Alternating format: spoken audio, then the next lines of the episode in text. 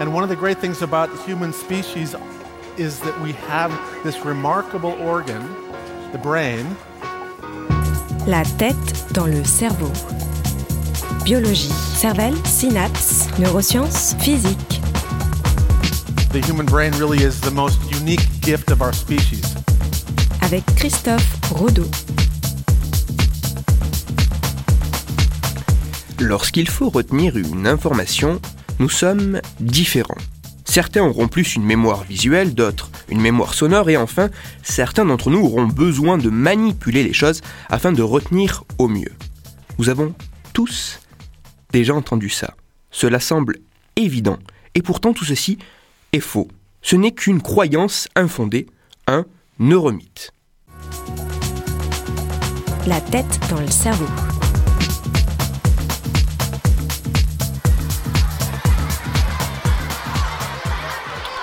Plongeons-nous dans notre enfance.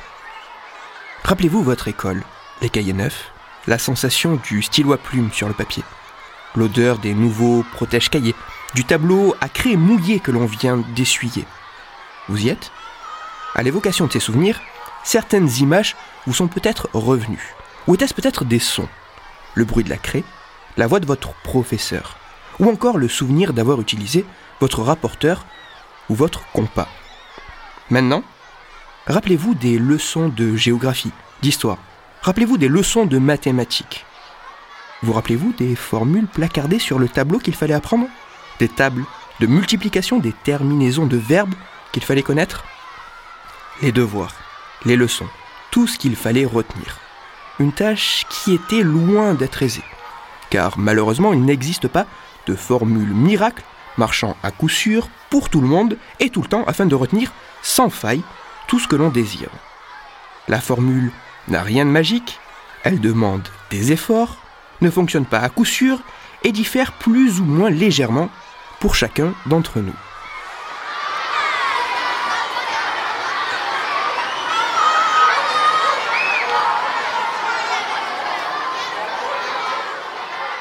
En effet, nous sommes tous différents et nos styles d'apprentissage le sont également.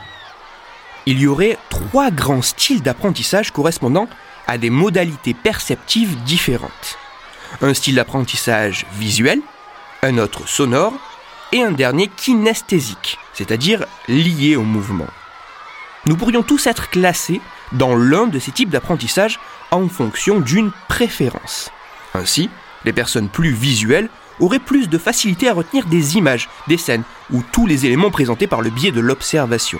Les personnes sonores retiendraient plus aisément les éléments présentés par le support de la voix, les tournures de phrases, les intonations, le discours du professeur. Et enfin, les personnes kinesthésiques auraient besoin de faire, de manipuler pour retenir plus facilement les nouvelles informations. Ainsi, grâce à des tests, il serait possible de déterminer quel serait notre style d'apprentissage et d'adapter la façon dont nous sont présentés les différents éléments pour les retenir au mieux. La plupart d'entre nous a déjà entendu parler de tout ça. Certains en sont peut-être même convaincus. Ils sont visuels, sonores ou kinesthésiques. Pourtant, pourtant tout ceci n'a aucune base scientifique. En effet, les études scientifiques sur le sujet ont conclu qu'absolument rien ne permet de dire qu'il existerait une relation privilégiée entre une modalité sensorielle préférée et une méthode d'instruction plus efficace.